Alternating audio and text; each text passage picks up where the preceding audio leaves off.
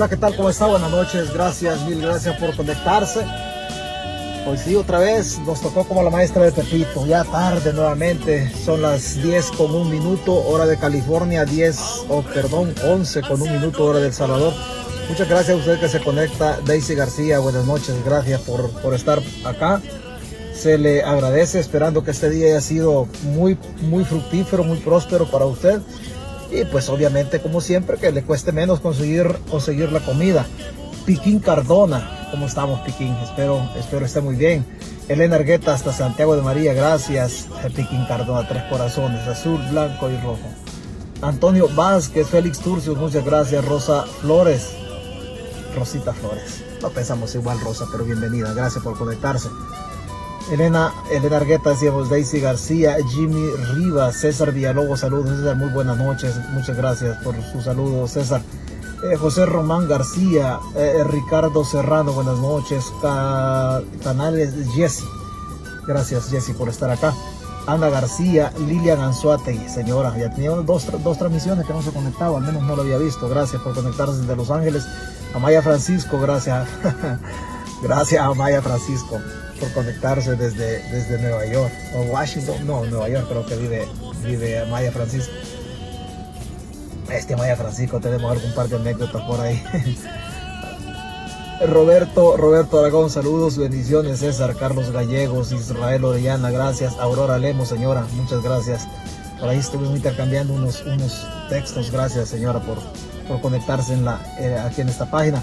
Díaz Joel, Romeo Goches, Goches, saludos, gracias. José Oscar Mata Carranza, buenas noches. Pablo Díaz, Patricia Fuentes, buenas noches. Pedro Juan Jovel desde Australia, la dictadura va a caer pronto. Yo, yo, creo que va a caer.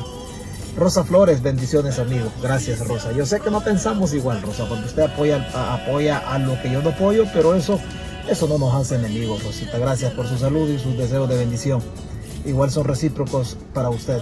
Lucía Reyes, buenas noches, César, bendiciones, saludos desde el Valle de California. Ok. Espera, que se perdió esto. Gilmar Beléndez, buenas noches, bendiciones. Bueno, Mario Baires Martínez, Luis Ramón Gutiérrez, hasta el oriente del país. Pamela Johnson dice, muy buenas noches, César. Gusto saludarlo como siempre desde San Marcos, San Salvador. Muchas gracias a la gente de San Marcos. Aquí está, en, aquí está en chino, este nombre está en chino, este no sé cómo se lee. Daniel Dark, Dark, Dark Magician. No, me mire este nombre, parece Arminio este nombre. Gaisel Alvarado hasta Houston, Alfredo Valencia.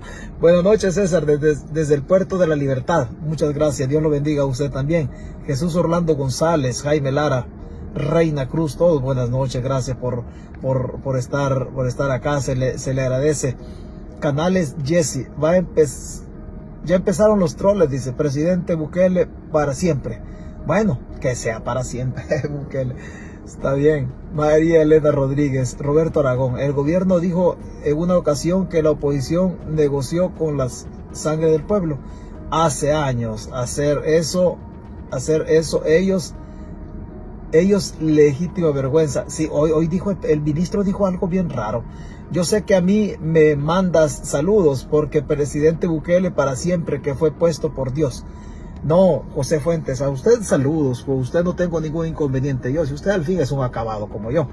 Yo con Bukele tampoco tengo problemas. Mi bronca es con el dictador, con el asesino. Con Bukele no, es con el asesino, con el dictador. Y con usted, José, yo no puedo tener problemas. Yo no lo conozco a usted, mis deseos de bendición y prosperidad desde acá. César, ya se pronunció Monseñor Alas y Rosa Chávez de la reelección. Es que está bien. Yo hoy leía un, comunicado de la NEP, bien aguado el comunicado de la NEP.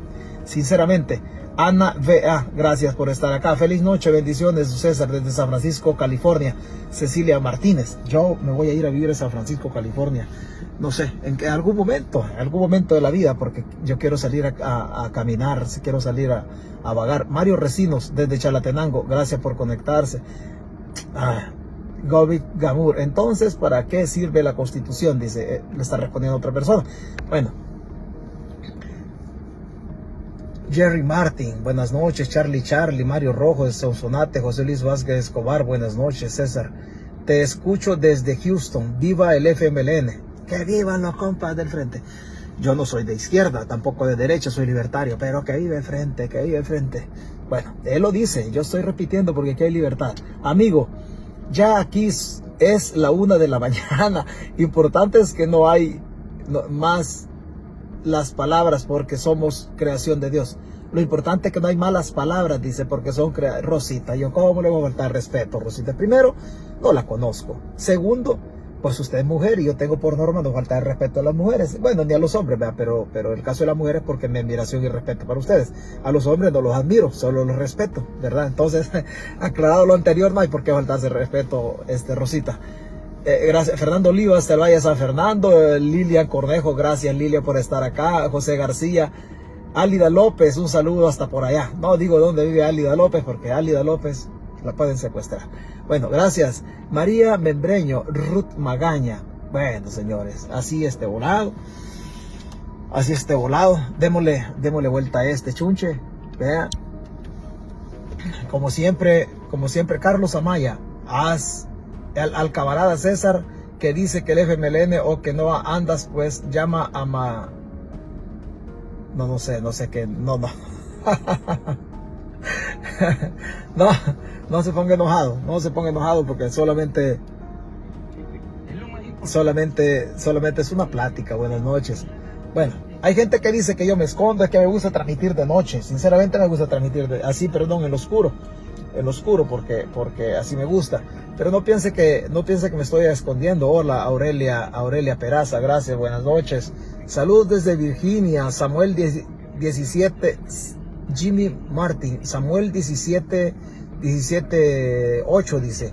Ramiro González, aquí son más de las 11, César. Sí, también aquí ya son las 11.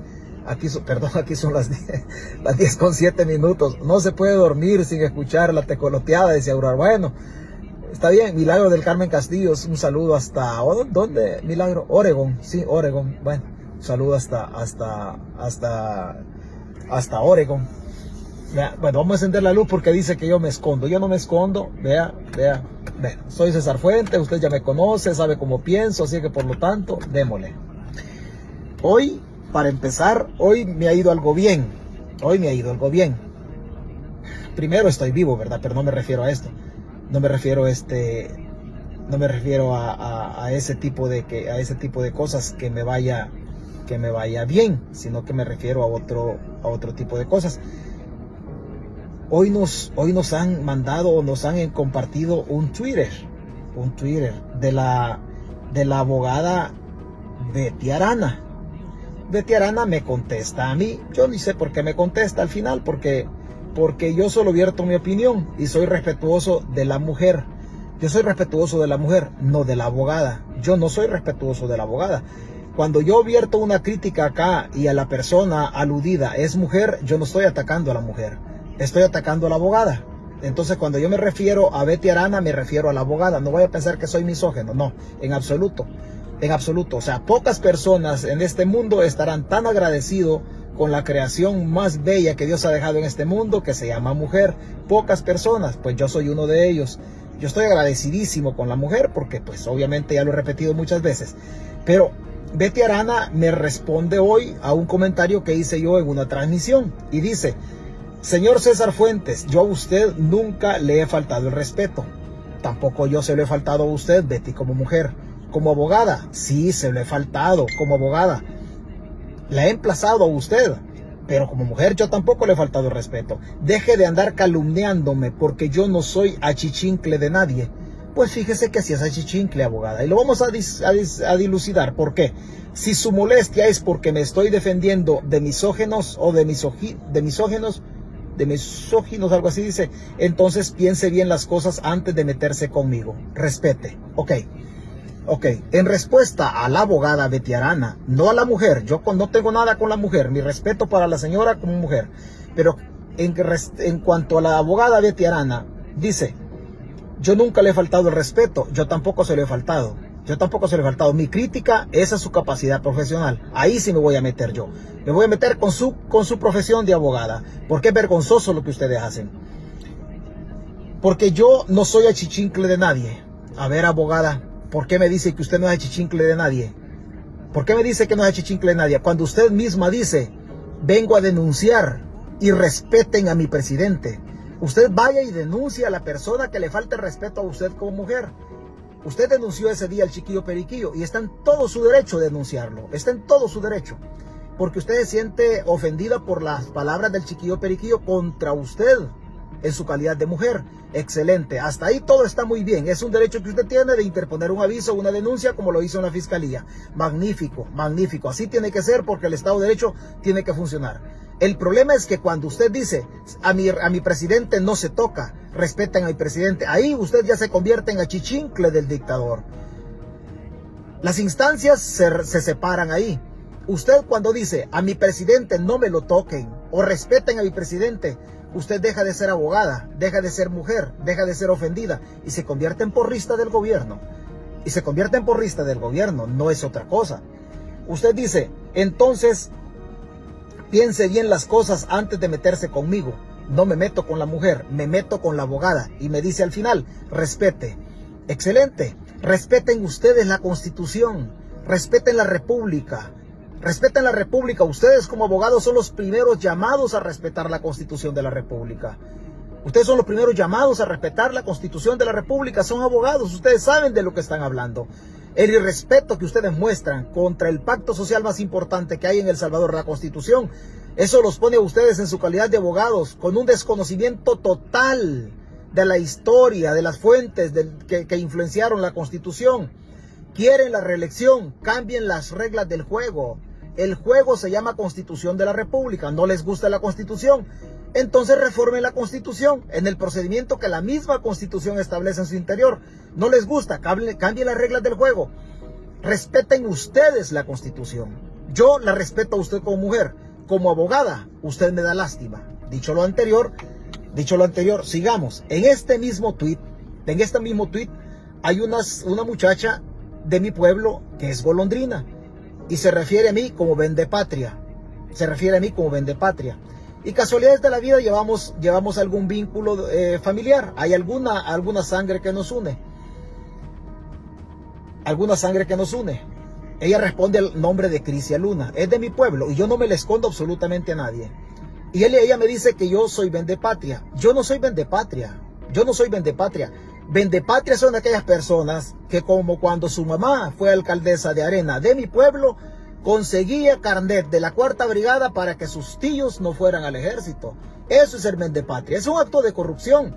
Mientras César Fuentes no vendía la patria, sino que defendía mis ideales en la guerra con fusil en mano, me revolcaba y lanzaba ráfagas defendiendo mis ideales de libertad. Que si eran equivocados o no, esos eran mis ideales mientras su mamá siendo alcaldesa de, mi pueblo, de Santa Rita, para mencionarlo con un nombre y apellido, mientras su mamá siendo alcaldesa por el partido Arena, conseguía carnet en la cuarta brigada para que sus tíos no fueran al ejército, no fueran a, no fueran a la guerra. Ese es un acto de corrupción. Conseguir, conseguir un estatus militar que sus tíos no tenían.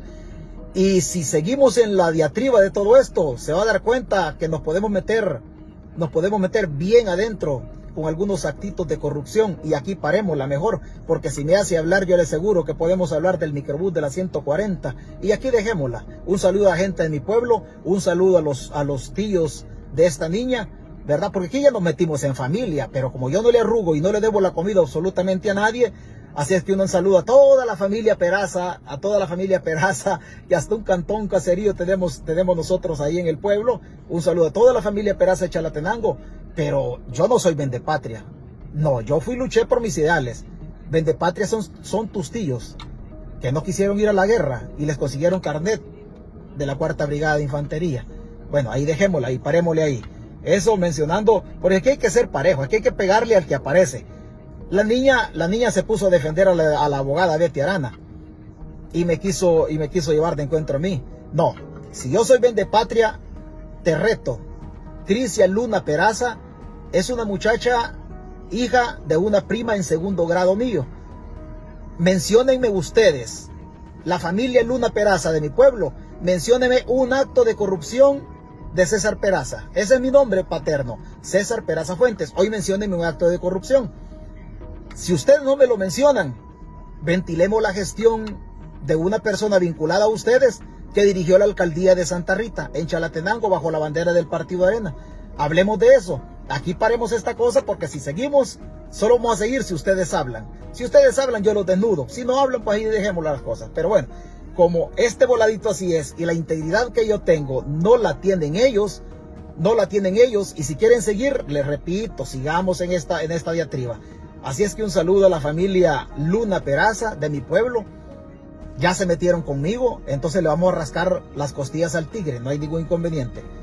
No hay ningún inconveniente en todo esto. Nosotros habíamos dicho, habíamos dicho de que la Reserva Federal le iba a subir las tasas de interés. Y posiblemente, tal como lo, recoge algún periódico en El Salvador, a través de la firma Goldman Sachs, los especialistas o los analistas financieros de Goldman Sachs hablan de, hablan de eso. Y esa postura la recoge, esa postura la recoge un periódico. La recoge un periódico. Dice, dice, dice el, dice el periódico, en una postura de Goldman Sachs, alza en las tasas de interés haría caer al Bitcoin a los 12 mil dólares. Haría caer el Bitcoin a los 12 mil dólares. La Reserva Federal se reúne eh, o está reunida o va a empezar, creo, las reuniones, si no fueron hoy, si no fueron hoy serán mañana, pero va a subir la tasa de interés en relación al valor del dinero esta semana. Sí o sí lo va a subir, sí o sí tiene que tocar esto para, eh, tiene que tocar las tasas de interés hasta, hasta para detener lo relacionado con la inflación. Pues Goldman Sachs habla de algo hoy y dice que el Bitcoin puede caer. Si las tasas de interés las sube la Reserva Federal a los 12 mil dólares, a los 12 mil, perdón, a los 75 puntos, si la suben eso, entonces esto va a caer a los 12 mil dólares. Esto va a caer. La reunión de hoy de septiembre, esta semana, a finales de, a finales de la semana, por ahí por el viernes, jueves, viernes, vamos a tener nosotros lo que dice la Reserva Federal. Y lo, y lo, y lo recoge el diario de hoy de Goldman Sachs. Es la fuente es Goldman Sachs. El diario de hoy solamente, solamente lo, lo recoge. Nosotros lo habíamos establecido de alguna manera. Lo habíamos, lo habíamos establecido la reunión de esta y los porcentajes lo habíamos establecido en un video del mes de, del mes de junio. Allá en el mes de junio nosotros decíamos algo sobre las tasas, sobre las tasas de interés. Hablábamos sobre las tasas de interés. ¿Qué decíamos en el mes de junio sobre las tasas de interés? Del mes de agosto, pero la reunión se hizo en septiembre. En septiembre hubo una mala apreciación de parte mía porque la reunión había sido en junio y es cada tres meses, implica decir que por ahí por junio, julio tocaba en septiembre. Pero ¿qué decíamos nosotros en aquel, en aquel en aquel mes de en aquel mes de junio en relación a los 12 mil dólares que se dieron que se dieron en cuanto a las tasas un saludo a Miguel a, Miguel Erazo Rivera. Miguel Erazo, Erazo, Erazo, Rivera es de la zona de mi pueblo. Un saludo el, Miguel ya sabe de qué hablamos. Aquí cuando le tiramos garrote de la, la alcaldesa ya sabe de qué hablamos Miguel. Gracias Miguel por conectarse. Vea, pero la gente, no está bien, está bien, esto es político. Esto es, eso es nada más, nada más es político, no, no, si se hace personal, pues tampoco yo le rehuyo los conflictos personales, a mí tampoco nos vamos a detener en eso. ¿Vea? Pero, ¿qué decíamos nosotros? ¿Qué decíamos nosotros en aquella ocasión? Escuche, en junio hicimos esta transmisión y casualidad de la vida en junio hablamos de lo que hoy está hablando Goldman Sachs. Hablamos de lo que hoy está, ahí está, está hablando Goldman Sachs.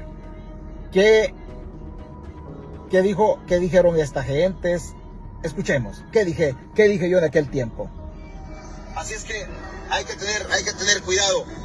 Dice, En retrospectiva, probablemente hubiera sido mejor subir las tasas antes, admitió el presidente del organismo Jerome Powell el mes pasado en una entrevista con el Wall Street Journal. La secretaria del Tesoro eh, de Joe Biden, Janet Yellen, también admitió, vea,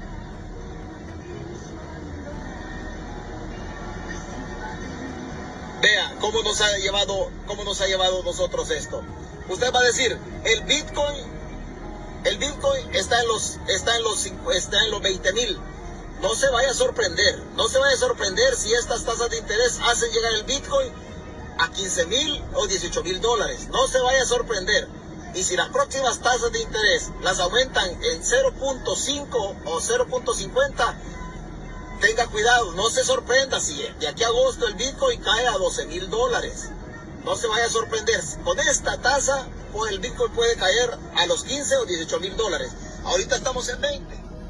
Eso decíamos nosotros en el mes de junio sobre las tasas de interés que se van a discutir esta semana.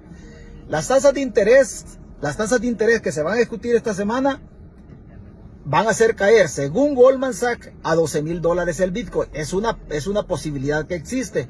Nosotros lo decíamos en el mes de junio sobre las tasas de interés de agosto, pero en cuanto al mes hubo una, mala apreciación de mi parte. Es, la reunión era hasta septiembre. Hoy, en esta, la reunión de esta semana, que todavía, pues, obviamente están ahí reunidos, la Reserva Federal, hoy Goldman Sachs dice, mire, esto puede caer el Bitcoin a 12 mil dólares, pero usted, usted ya me, ya, alguno me va a putear y bueno, va a decir cualquier cosa. ¿Qué dijo Goldman Sachs al respecto? ¿Qué dijo, qué dijo Goldman Sachs? Permítame un segundo. Aquí lo tenemos. ¿Dónde? ¿Qué lo hicimos? ¿Qué lo hicimos? Vamos a ver si lo agarramos otra vez. Vamos a ver si lo agarramos otra vez. Ok, aquí lo tenemos. ¿Qué dijo? La posible la posible, porque es una posibilidad, porque no está, todavía el comunicado de la Reserva Federal, dice, la posible alza en las tasas de interés de unos 75 puntos porcentuales, nosotros lo establecíamos en 50. Ellos dicen, la posible tasa de eh, alza de la tasa de interés de unos 75 puntos porcentuales que la Reserva Federal de los Estados Unidos Fed en inglés aplicará esta semana provoca preocupaciones en el mercado del Bitcoin. Lo anterior porque según los pronósticos de, analistas de la firma bancaria Goldman Sachs, el criptomercado podría verse nuevamente golpeado por estas medidas antiinflacionarias, según detalla un artículo publicado en el portal Investing ese escenario en el que el Bitcoin ha salido perdiendo frente a las medidas de la Reserva Federal no es algo nuevo, pues en el mes meses anteriores se dio el precio del mismo se vio afectado tras el reajuste que hizo la autoridad financiera estadounidense en esos días. En este sentido, si la Reserva Federal aumenta hasta 75 puntos en la reunión que está sosteniendo esta semana, una nueva regulación podría provocar un desplome del criptoactivo hasta los 12 mil dólares, lo que representa es una cifra muy menor incluso a la que ha mantenido en los últimos en el último mes alrededor de los 20 mil. El, el, Bitcoin puede caer, puede caer a los 12 mil dólares. El anuncio de la Reserva Federal a nosotros como salvadoreños no nos conviene, pero como nosotros no tenemos el control de esto, entonces nosotros ya vamos a perder. Porque por allá cuando se iniciaron las, se inició el trabajo este del Bitcoin, el Bitcoin se compró por ahí por 50, 52 mil dólares cada bloque. Cada bloque compraron 200 en el mismo 6 de septiembre, otros 200, 400 bloques, 400 Bitcoin en una sola sesión. Se compraron a 51, 52 por allá por el mes de, mes de diciembre, por ahí se compraron otros Bitcoin, hay otra cantidad de Bitcoin compradas a 60 mil dólares. Pero pongámoslo nosotros promedio en 50 mil dólares. Si por ahorita el Bitcoin anda ahí, ronda por ahí y ha, fluctuado entre los 18 mil y 20 mil dólares. Dejémoslo redondito, en 20 mil. Implica decir que si el Bitcoin costó 50, aunque no ha costado 50 mil, el Estado salvadoreño, usted que paga impuestos, ya perdió 30 mil dólares ni nos imaginémonos. Primero Dios y no. Primero Dios y no, sinceramente le digo, que no llegue, que no se cumpla la expectativa de los 12 mil dólares en la caída del Bitcoin a raíz de la, del incremento a las tasas de interés de la Reserva Federal. Primero Dios y no sea así. Porque si eso es así, señores, nosotros como país habríamos perdido más de 100 millones de dólares. Como país habríamos perdido más de 100 millones de dólares. O imaginémonos que lo que se ha gastado en Bitcoin son como 110, como 110 millones de dólares. Imagínese usted que caiga el Bitcoin a 12 mil dólares. Primero Dios, si no vaya a ser así. Primero Dios, y en la expectativa de Goldman Sachs, incluso lo que yo dije, ah, que yo no tenga razón de lo que dije en el mes de junio y que no caiga a los 12 mil. Porque si el Bitcoin cae a los 12 mil, nosotros habríamos perdido más o menos entre 81 y 86 millones de dólares en la operación de la incursión del Bitcoin como moneda de curso legal a El Salvador. Esas pérdidas no nos convienen a nosotros. Y no implica decir si la dictadura gobierna de esa manera, no, pero a nosotros como pueblo no nos conviene.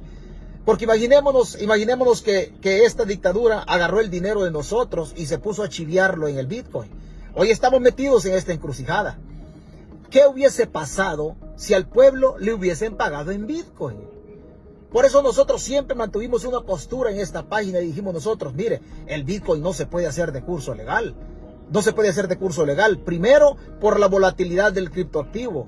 Segundo, por la poca capacidad adquisitiva que tiene la población. Tercero, por el poco uso de la tecnología que tiene en su conocimiento el pueblo. No hay uso, no hay, no hay mayor educación eh, tecnológica entre la población salvadoreña.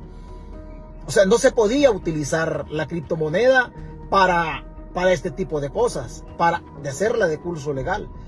Hubo presión de algunos sectores y gracias a Dios, gracias a Dios las pensiones no se han pagado en Bitcoin de pagarse en Bitcoin y que el Bitcoin caiga a los 12 mil dólares, le digo, ¿cómo estuvieran nuestros viejecitos? De un susto se nos mueren. De un susto se nos mueren. Gracias a Dios, primero Dios y no se dé. No estamos nosotros en la, en la capacidad como país de perder 80 millones de dólares. No estamos en esa capacidad. El gobierno decía, hagámoslo de curso legal. Si esto lo hubiesen hecho de curso legal en El Salvador, yo le aseguro yo le aseguro que en este momento, por desgracia, no sé qué hubiese pasado en el país. El sueño húmedo de la dictadura de meternos el criptoactivo, de meter la, criptomoneda, eso nos hubiese generado un problema grande en este momento. No digamos si esto cae hasta los 12 mil dólares. Primero Dios si no vaya a caer a los 12 mil dólares, aunque yo me quede, aunque yo me quede que no tenga razón. Humildemente yo establecía ya por el mes de junio que esto iba a caer a los 12 mil dólares en el mes de agosto, entendiendo que la reunión de la Fed iba a ser en agosto, pero la están haciendo justamente en esta semana. Y, lo, y Goldman Sachs, no estamos hablando de Pepito Pérez, Goldman Sachs es un fondo de inversión, el fondo de inversión más importante del mundo, creado ya por a finales, a finales de los 1800. Y ellos siguen, la posible, el posible desplome generaría aún más pérdidas entre los inversionistas del Bitcoin, sobre todo porque el activo digital ya lleva varios meses luchando por recuperarse en una situación que se conoce como cripto invierno. Asimismo, en el ajuste de esas tasas se ha podido ver cómo muchos de esos inversionistas han optado por liquidar sus activos en Bitcoin y cambiarlos por otro tipo de activos más convencionales, algo que ha sido señalado por expertos como una muestra de que el criptoactivo no funciona como un refugio ante el impacto de la inflación. En este tipo de cosas, el refugio quiere decir que como que a usted le sobra dinero. Que a usted le sobra dinero. Pongamos un ejemplo de refugio de capitales. Así en buen salvadoreño. Imagínese que usted recibe, recibe una indemnización. Además de que le van a dar la pensión, recibe un billetito ahí y le dan 50 mil dólares de más. Ahí se lo dan como una indemnidad, como no sé, un fondo de retiro o lo que sea. Y usted le queda una pensioncita de mil dólares. Usted dice, bueno, yo con esta pensión yo puedo vivir porque mis gastos apenas llegan a los 600 dólares y me sobran, me sobran 400. Pero le dieron 50 mil dólares así en masita, dinero, billete sobre billete. Ese dinero usted lo tiene ociosamente y dice usted, bueno, este capital yo no lo meto al banco porque en lugar de ganar intereses en el banco, yo voy a perder, yo voy a perder ahí porque lo van a prestar. Entonces usted busca un, un activo más convencional que ya no sea la criptomoneda. Usted busca el oro.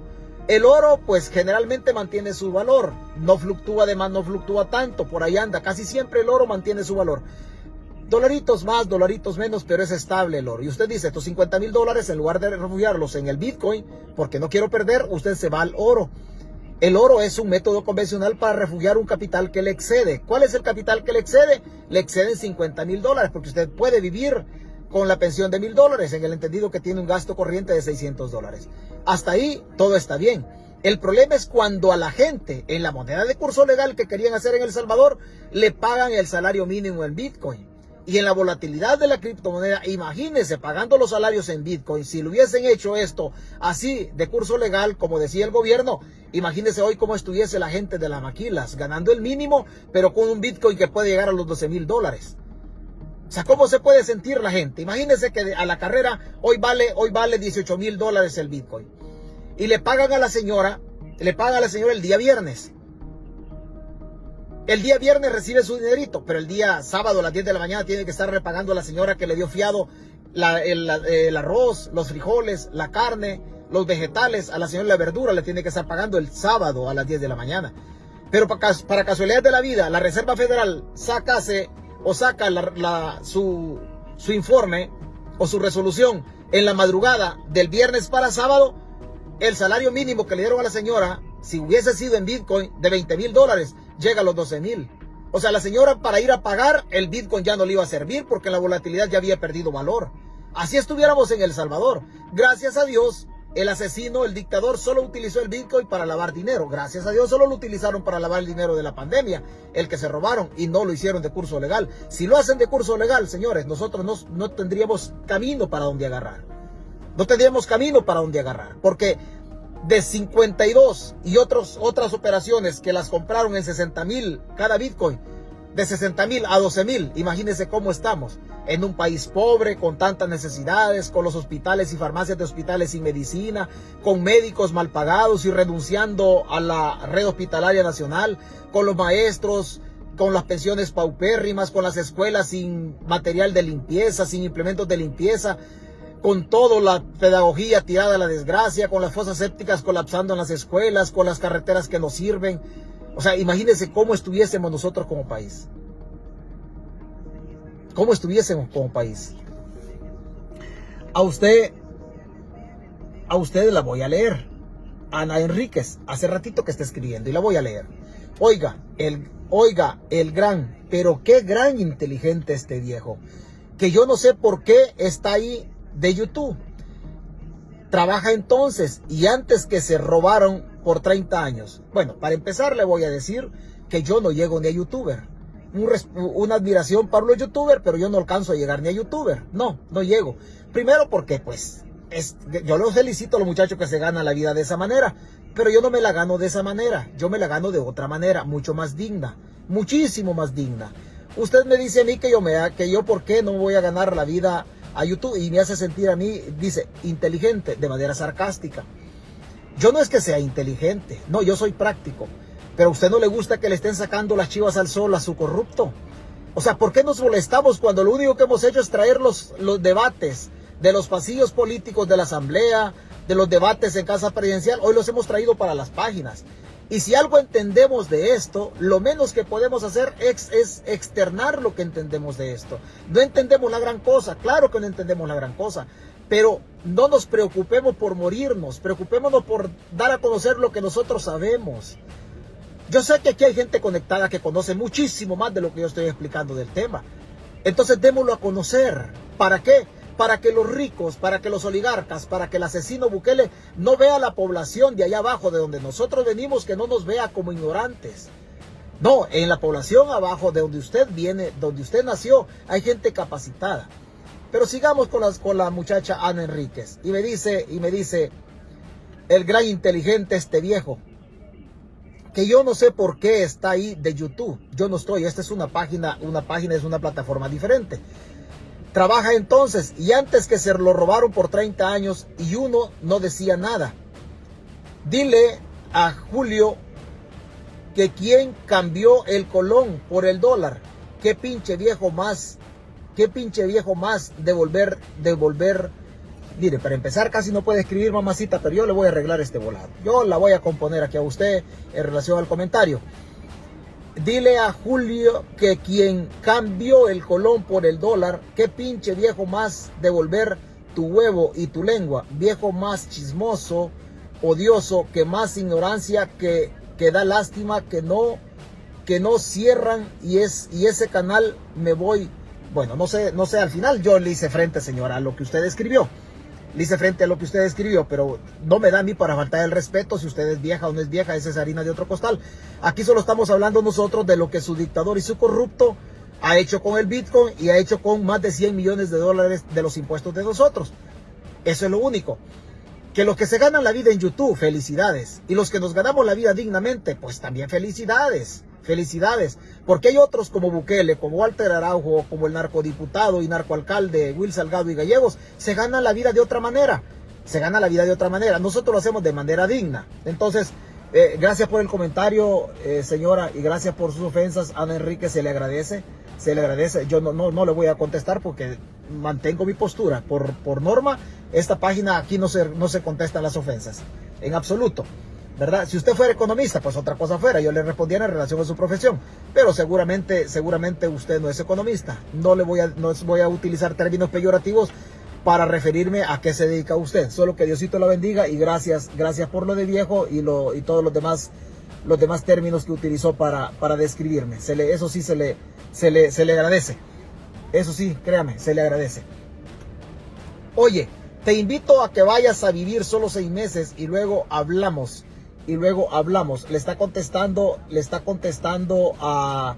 Disculpe César, soy gorgojo, pero tengo que... No, no sé qué, qué más quiso decir. Ahí le están contestando. Yo no sé si usted es gorgojo o no es gorgojo. Ah, bueno, aquí está, el, aquí está el, César, soy Gorgojo, pero reconozco el gran trabajo del emperador. Mi voto para Bukele. Bueno, está bien, está bien, si yo solo, solamente estoy dando mi opinión nada más. Solo estoy dando mi opinión. Así es que, ya sabe usted, si este chunche cae, a los 12 mil dólares, pues ya lo, ya lo había advertido, lo habíamos advertido antes, desgraciadamente, Goldman Sachs, digo desgraciadamente porque no queremos perder dinero. Pero nosotros, nosotros sigamos, no se detenga. El ministro de Seguridad en El Salvador, ¿qué dijo el ministro de Seguridad? Cualquier país del mundo negocia con criminales. ¿En serio, ministro? Están aceptando. Usted es el segundo funcionario después de Félix Ulloa que acepta que negocian con criminales. Lo deja de manera abierta la frase, negociar con criminales, dice. Y si también esto de manera tácita lo entendemos como negociar con las pandillas, señor Torero, así como aparece en el audio de, en el audio que, de la voz de, de Carlos Marroquín, Señor Torero, ¿será lo mismo negociar con criminales a negociar con el crimen organizado? Sí, ¿verdad? Claro que es lo mismo. ¿Qué dijo el ministro? ¿Qué dijo el ministro, el señor Torero? Este ministro es Torero, el que aparece en el audio con, con, Carlos Marroquín. El ministro de Justicia y Seguridad, Gustavo Villatoro, habló sobre las tres propuestas de reformas que se presentaron ante la Asamblea Legislativa para el combate del crimen organizado. Señores, si crimen organizado ahí está en el Estado.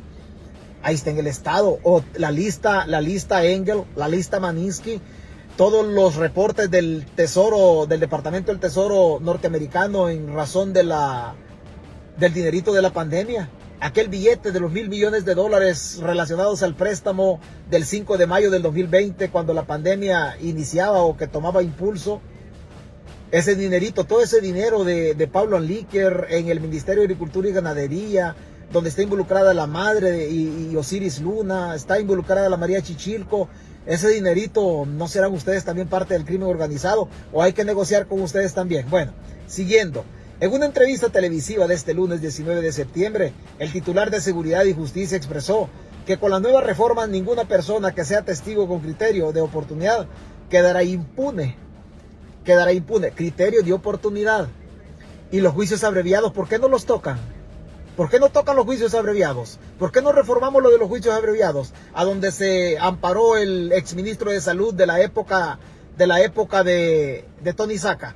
¿Por qué no tocamos los juicios abreviados en donde se le dieron beneficios a Tony Saca y a doña Ligia de Saca después de sendos robos en el, en el Estado salvadoreño?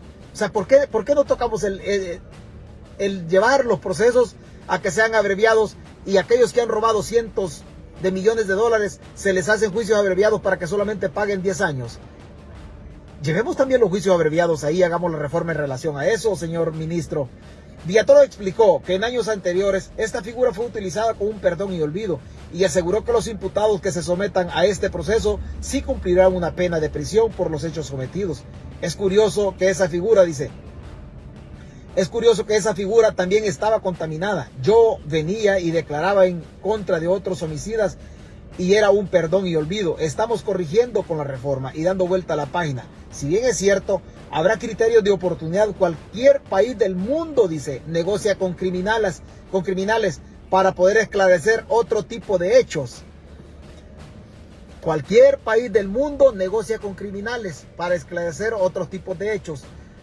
Como la justicia y los fiscales de Nueva York van a negociar seguramente con los, con los de la pandilla MS para que digan, bajo beneficios, una negociación, para que digan si Bukele negoció con las pandillas.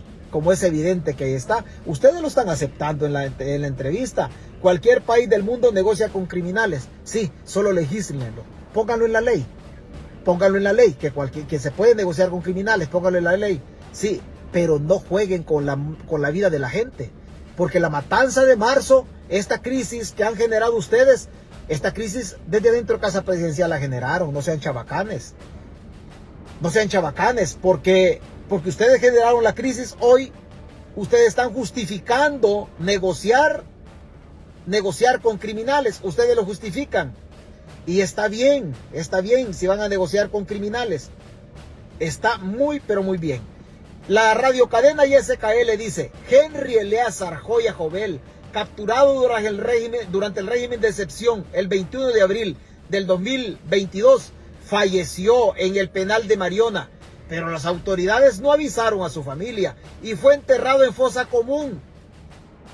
Después de larga búsqueda, hoy les notificaron a sus familiares ¿Cuántos casos hay como este? Este caso se parece al caso del molinero de Jucuapa, que lo, enterraron en una fosa común y en una fosa común se entierran los desconocidos. Hay que negociar con criminales, ¿verdad, señor ministro? Hay que negociar con criminales. Hay que negociar con criminales mientras la población, mientras la población está metida en este tipo de cosas. O sea, mientras las madres sufren, hay que negociar con criminales. Y los inocentes, eh, señor Torero, y los inocentes, a los que han metido presos que no tienen vínculos con pandillas, hay que negociar con criminales. ¿Y por qué a estas madres no le responden? ¿Por qué a estas madres no le responden? Caro le salió al pueblo los 300 dólares, la bolsa de macarrones, con el atún que le dieron. La señora está dispuesta a regresárselos. La señora está dispuesta a regresárselos. Ustedes están dispuestos a negociar con, con criminales. Excelente. Hoy respóndanle al pueblo. Regrésenle los inocentes al pueblo quiten el régimen de excepción y no lo van a poder quitar porque hay gente que no va a aparecer. Pero respóndale a la señora, a ver, a ver qué le van a, qué le van a responder. Oiga. Hacemos un llamado, señor presidente. Usted es un ser humano. Usted no nos dio esta cara cuando pidió nuestros votos. Ahora, por favor, le pedimos encarecidamente que nos devuelva a nuestros seres queridos. Nosotros le devolvemos sus macarrones, sus canastas, lo que nos dio, pero queremos a nuestros familiares porque los han llevado injustamente de las casas, los han ido a sacar. Entonces, señor presidente, ¿a dónde está el cambio? Este el cambio que nos iba a hacer sufrir a nosotros como madres. Que Dios tenga misericordia. Son mis palabras y les pido en el nombre de Jesús que nos ayuden. Y le hacemos un llamado, señor presidente. Oiga, y a la señora, ¿por qué la señora le está ofreciendo devolverle la bolsita de macarrones y lo que les dio? Y cuando fue a pedir el voto, dice, esto no les ofreció. Esto no les ofreció. Don Raúl Rubio dice, lo más importante de todo, que hoy no hay crimen. El pueblo vive feliz, sin muertes, por 195 días. O sea, o sea, como dicen los, los millennials, los gabachos, hello, en serio. Bueno, el Señor dice, el Señor dice de que, el, de que no, hay, no hay crimen. Dice, dice acá el señor, el señor Raúl, Raúl Rubio. Lo dice él. Lo dice él, que no hay crimen. Eso es lo que, eso es lo que dice, es lo que dice este, lo que dice el caballero. Y aquel bucero que mataron en Talnique. Y aquel bucero que mataron en, en Talnique. Y y el mismo, un empleado de esa ruta, un empleado de esa ruta hace la denuncia que se pagan tres rentas. Oiga, a propósito de pagar las rentas para los señores de las rutas del norte del Salvador, a donde yo conozco para las rutas de Chalatenango. Hay que decir al ministro de Seguridad y al asesino Bukele que no han dejado de cobrar la renta del desvío de Amayo, de Aguilares y la que se pague en popa o a veces se pague en popa o se pague en el Rodo de Flores, la misma renta de la ruta del norte. Ahí se paga la misma renta. Eso así, eso ha sido así. Se pagaba, se pagaba por lo menos, por lo menos le digo, por lo menos le digo, también yo pagué renta. O sea, estos planes de seguridad del gobierno, a mí que no me venga a decir, no me venga a decir Batman y que me venga a decir el torero y que todos los demás, todos los demás delincuentes que han negociado con el crimen organizado, que la renta ya se quitó. No, señores. No, señores. Mataron, mataron a esta persona, le quitaron la vida a este empresario de buses en Talnique. Así bien, gracias. Así bien, gracias. ¿Por qué? Porque no pagaba los tres, las tres rentas. Habían tres lugares que tenía que pagar. Y usted me dice, llevamos 195 días sin homicidios. No, señores.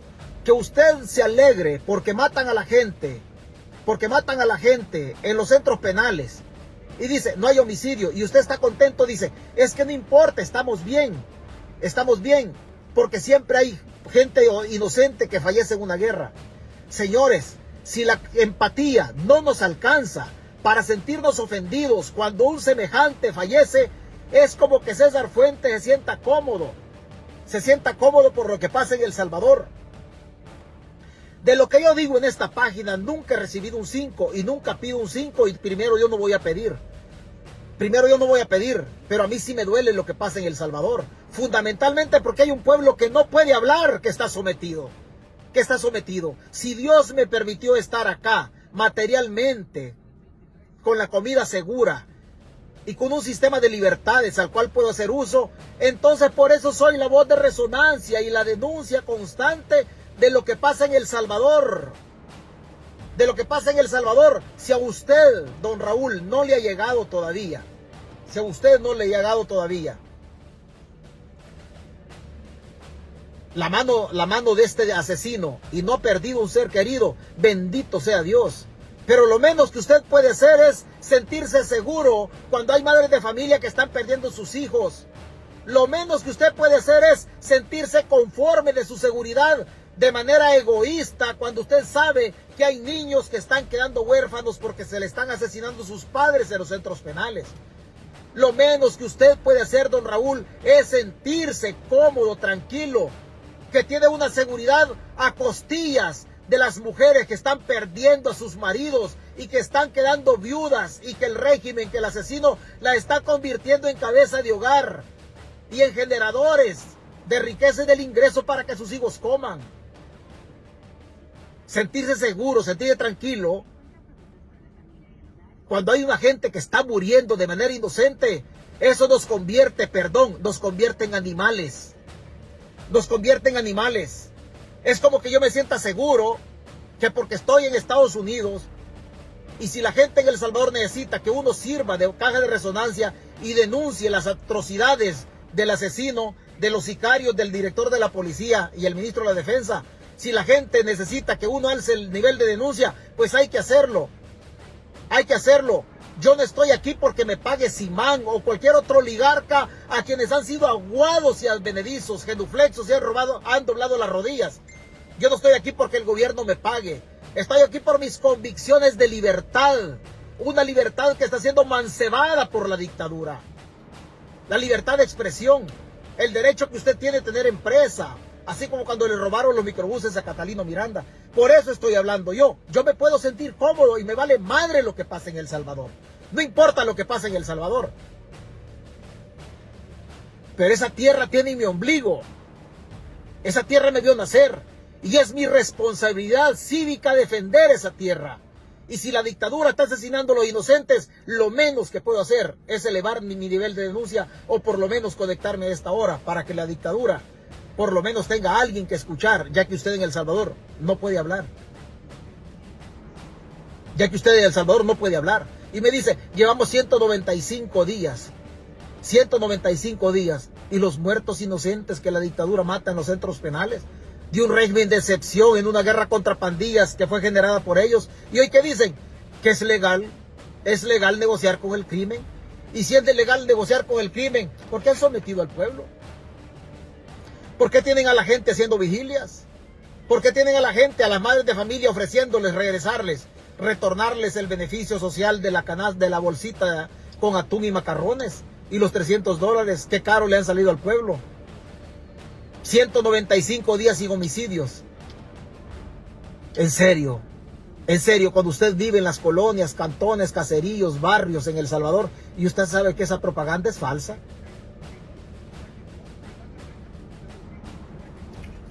Eso es falso. César habla para dar soluciones, para ganar en las urnas, dice el Señor. Señor, yo no puedo dar soluciones, yo no soy en campaña. Yo no soy en campaña porque las elecciones libres ya terminaron. Hoy dígame usted qué opina de la reelección. Dígame usted qué opina que el dictador se quiere reelegir. ¿Cómo voy a dar soluciones yo, señor? Si yo soy conocedor del derecho. Las elecciones libres ya desaparecieron. Y el derecho, el Estado de Derecho está íntimamente vinculado con la democracia. Y la democracia con el Estado de Derecho. Y cuando la dictadura va y dice me voy a reelegir, está violando las reglas del juego democrático. La democracia implica que todos vivamos con las mismas reglas. La democracia implica que todos los que participan como candidatos en eventos electorales jueguen las mismas reglas del juego. Pero cuando el dictador se va a reelegir, él ya no va con las mismas reglas. Va a tener más de 7 mil millones de dólares para ir a inaugurar la reparación de una escuela. Y hacer campaña política a favor de él con los fondos del presupuesto general de la nación. A partir de ahí, ya no hay reglas claras en relación a la democracia. ¿Cómo usted me está diciendo para ganarle en las urnas? ¿Cómo le va a ganar en las urnas usted al dictador? No lo va a poder hacer nunca. No lo va a poder hacer nunca. Va a ir a decir el Tribunal Supremo Electoral que le cometieron fraude y el tribunal responde a los intereses de él. Va a ir a decir usted a la sala de lo constitucional que le violaron los derechos constitucionales y va a ir a decir usted que se ampare en la sala cuando los abogados de la sala son, son achichincles del régimen, son empleados del régimen. Va a ir a decir usted que cometieron un fraude y va a ir a denunciar el delito penal de fraude a la Fiscalía General de la República cuando la Fiscalía es una oficina pasapapeles en favor de la dictadura. Desaparecieron las elecciones libres. ¿De qué soluciones me está hablando usted? ¿De qué soluciones me está hablando usted? El pueblo elige lo que le conviene, dice otra persona por ahí. El pueblo eligió para cinco años a Bukele. El pueblo no eligió una dictadura. El pueblo no eligió una dictadura. En su derecho soberano, el pueblo fue y lo eligió para cinco años. No para que se relija. No para que se relija. Eso es así. Gracias a Dios. Aún todavía contamos con personas, con profesionales, con profesionales que le plantan cara a la dictadura. Todavía contamos con patriotas, con seres humanos que tienen la capacidad de abrir de abrir primero el talento de su cerebro y después manifestarlo a través de su boca en entrevistas. Y agradecer a personas como el periodista Julio Villagrán que da espacio a las voces disidentes, a las voces disidentes, a los pocos profesionales del derecho que quedan en El Salvador y le plantan cara. Y le plantan cara. Gracias Julio por dar espacio a personas patriotas, a héroes que están con vida y que pueden lanzar todavía las críticas contra el régimen, contra esta dictadura. Gracias, gracias Toño Durán. No tengo el gusto de conocer a este juez. No tengo el gusto de conocer a este juez. Un día primero yo lo voy a conocer. Y si no, su nombre va a estar escrito, va a quedar escrito con letras doradas en la historia de la República. Oiga lo que dice el juez Durán. En la cara, en la cara, allá, allá justamente allá, en El Salvador, le pela la cara a la dictadura. A muchos profesionales del derecho no les da vergüenza apoyar la dictadura. No les da vergüenza. Le pidieron al presidente. Escucha lo que dice Julio, lo que dice Julio, la entrevista de Julio Villagrán con el juez, eh, con el juez Toño, Toño Durán. Escúchelo. El, control de la ciudadanía y de los empresarios. el día de mañana pueden llegarle a cerrar el negocio y, a, como hicieron con el señor del transporte, eh, el transportista de microbuses, don Catalino Miranda. Bueno, Catalino Miranda, Catalino Miranda. Este, bueno, lo que hicieron con él, de irle, ni siquiera es expropiar, de irle a confiscar, a confiscar todos los, los, microbuses de, su cooperativa. Y lo meten preso por desórdenes públicos. ¿A dónde están los, los videos de los desórdenes públicos que hizo don, don Catalino?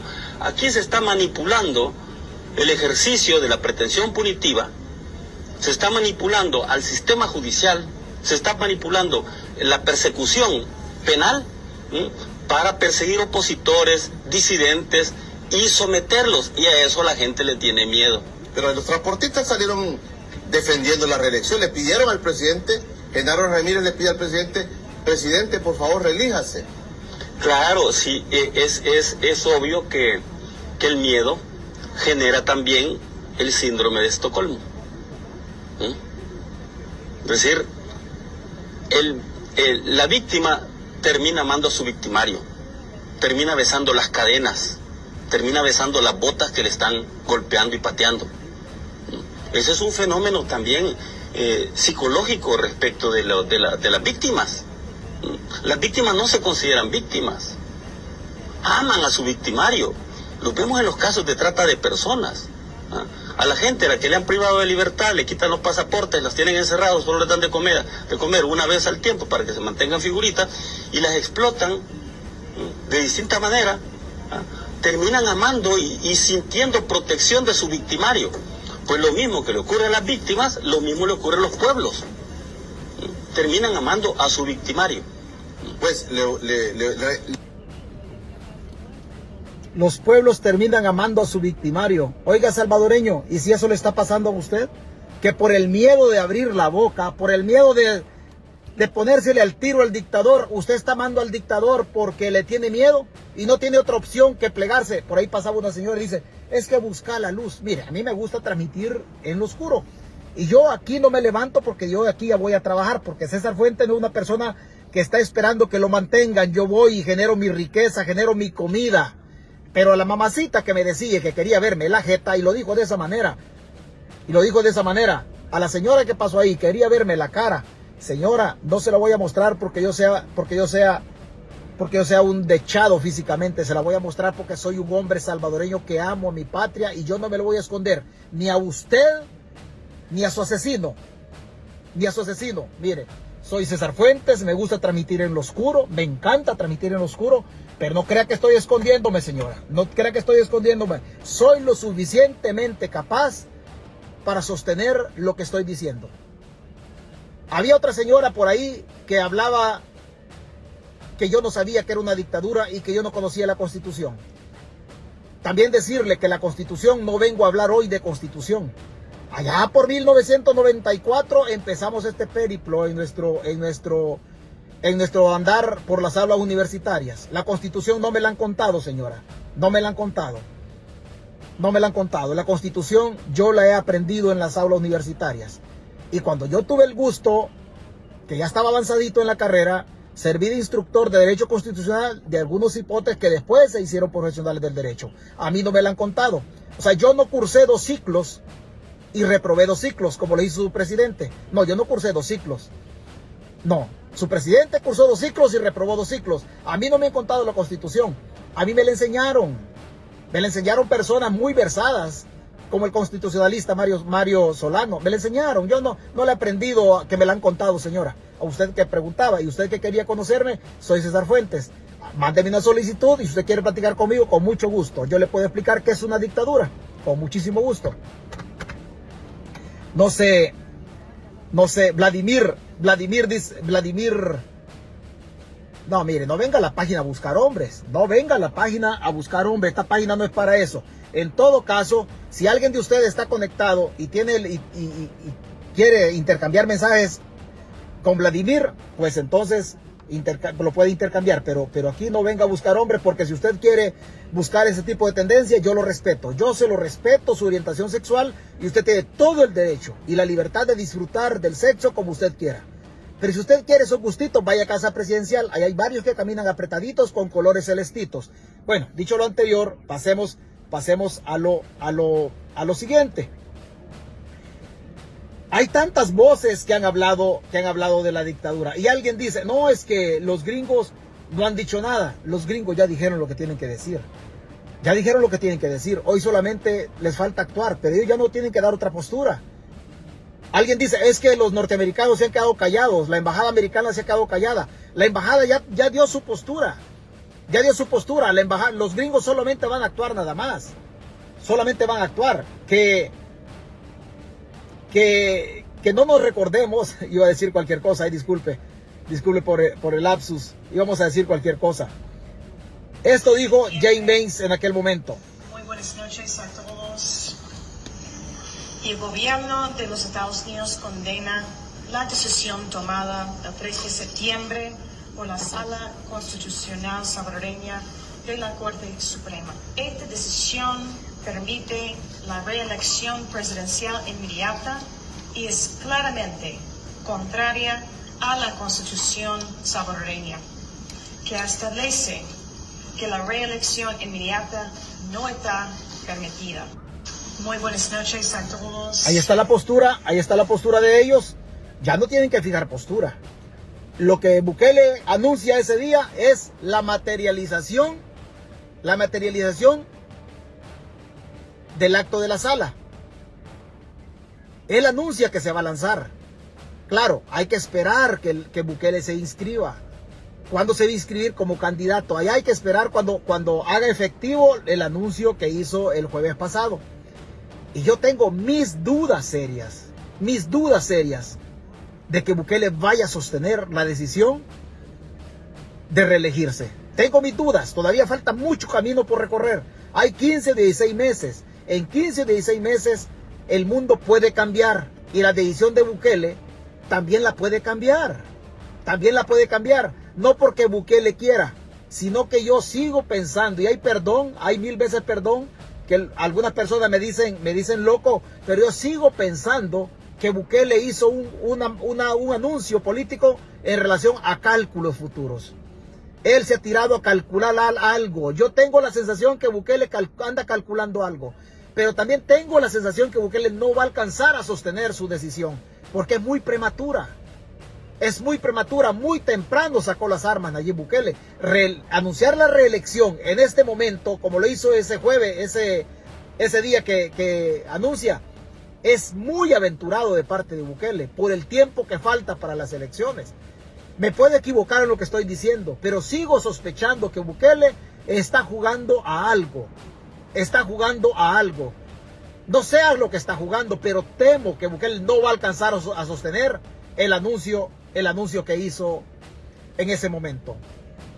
El anuncio que hizo. Por allá en el 2000, por allá en el 2000, en el 2020, nosotros anunciamos el surgimiento de la dictadura. Ya lo decíamos lo que estaba pasando. No pensábamos en serio de que era Bukele el que se iba a reelegir, sino que pensábamos que lo iba a hacer a través de su hermano o a través de su mujer. Pero de alguna manera nosotros, nosotros lo, lo mencionábamos en esa ocasión. Pero sigo pensando que el asesino no se va a alcanzar a reelegir. Algo, no sé. No me pregunte más y yo tampoco tengo la bola de cristal, pero algo olfateo que es muy prematuro, que él haya sacado las armas muy, muy, muy, muy prematuro. Faltan 15, 16 meses para aquel, aquel momento y eso hace, eso hace de que yo siento que él está calculando algo. No alcanzo, no alcanzo a dilucidar qué es, pero vamos a ver qué pasa, qué pasa con el, qué pasa con el mundo. Algo, algo va a pasar honestamente le digo, algo va a pasar. No sé qué va a pasar, pero algo, algo va a suceder. Y ahí nos encontramos en el camino. Tal vez tenga razón, tal vez no tenga razón, pero algo olfateo yo que pueda, que pueda eh, pasar. Don Francisco Serna dice, el pueblo manda y Bukele gana porque gana.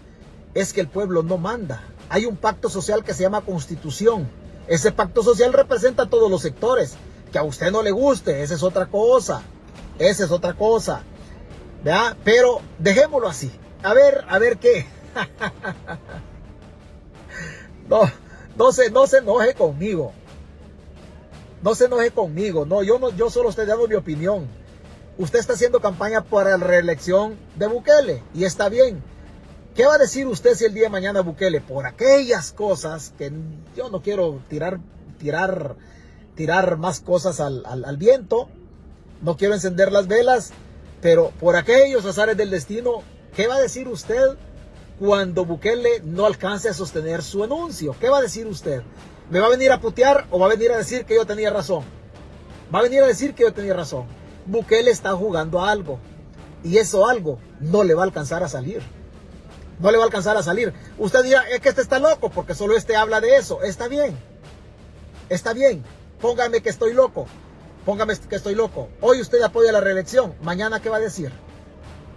Mañana qué va a decir. Esperemos, esperemos a ver qué, a ver qué pasa. Usted, usted no, no me sienta mal conmigo. Yo solamente estoy diciendo algo. Estamos en el mes de septiembre. En el mes de septiembre. No se vaya a incomodar usted conmigo si para el mes de junio del otro año Bukele está diciendo lo contrario. No se va a incomodar conmigo. No se va a incomodar conmigo. Yo le doy 50 y 50. 50 que Bukele puede mantener su, su situación de reelección y 50% que no, la puede, que no la puede mantener. Que no la puede mantener. Si usted me dice, oh, pero es que decídete, yo me decido. 51% que Bukele no va a mantener su postura de reelección y 49% que sí. Yo estoy más tendiente a que Bukele no la va a mantener. No me pregunte por qué y no voy a hablar hasta antes de junio del otro, del otro año. Algo me huele, algo me huele mal en todo esto. A ver qué, a ver qué pasa, a ver qué pasa. Dios bendiga al señor presidente Nayib Bukele. Reelección para el señor presidente, dice la señora.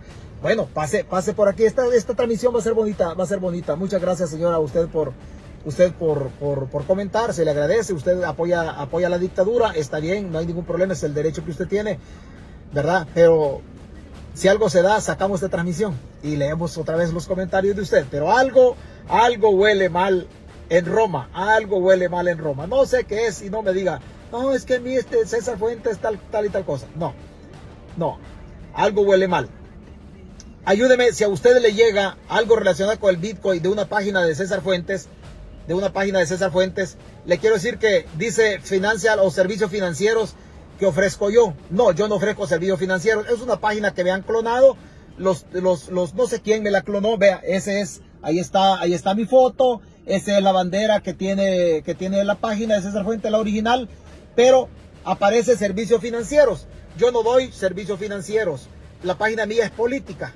Entonces, si a usted le llegan cositas de estas, no les haga caso que yo no estoy pidiendo dinero.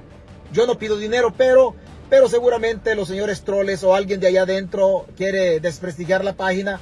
Después van a decir, van a decir que esta página va a andar pidiendo dinero. Y después van a decir de que César Fuentes pide dinero. Yo no le pido dinero a nadie. Yo no le pido dinero a nadie. Me basta y me sobra con su atención. Y me basta y me sobra con lo que Dios me regala a través de mi talento en mi trabajo. Así que yo no le pido dinero a nadie. Si usted quiere, si usted quiere o cree que, que, que piden dinero. Mire, usted puede hacerlo, usted puede hacerlo de otra manera. Colabórele a Walter Araujo. Él pide dinero para mantener su trabajito y para darle de comer a Mari Carmen. No estoy hablando de la mujer, estoy hablando de la que le colabora a él. Estoy hablando de la que le colabora. Allá sí piden, piden supercalcomaní y no sé qué más piden, pero piden dinero. Eso es lo importante. Usted vaya allá. Aquí en esta página no se le pide nada a nadie. Si le piden dinero, usted no tiene por qué darle dinero a nadie porque César Fuentes no pide dinero. César Fuentes nunca pidió dinero. Así es que no se me moleste, no se me moleste. Las tasas de interés van a tener una influencia directa en la compra de los bonos que quiere hacer Nayib Bukele de la deuda de, de enero del 2023. La subida de las tasas de interés, de esta subida que tengan, van a tener problemas Bukele para comprar la deuda. Y así dejémoslo. Así dejémoslo, va a tener problemas Bukele para comprar la deuda. Si Bukele no compra la deuda, se va a huevear las pensiones. Se va a huevear las pensiones. Pero la Fed, la tasa de interés de esta, de esta semana, va a tener un impacto en los tenedores de deuda. De los bonos, de los eurobonos del 23, que son los que más interesan. Y si ese impacto lo tienen en los tenedores de deuda, Bukele no lo va a comprar. Bukele no la va a comprar. Cuídese, que Dios lo bendiga. Y ahí nos escuchamos en otra ocasión. Usted no se moleste. Usted no se moleste por lo que yo digo. Aquí solamente, aquí solamente es lo que yo pienso nada más. Es lo que yo pienso.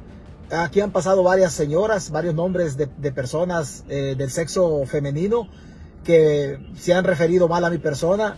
Señoras, muchas gracias por sus epítetos, gracias por la forma peyorativa que ustedes se han dirigido a mí, se les agradece.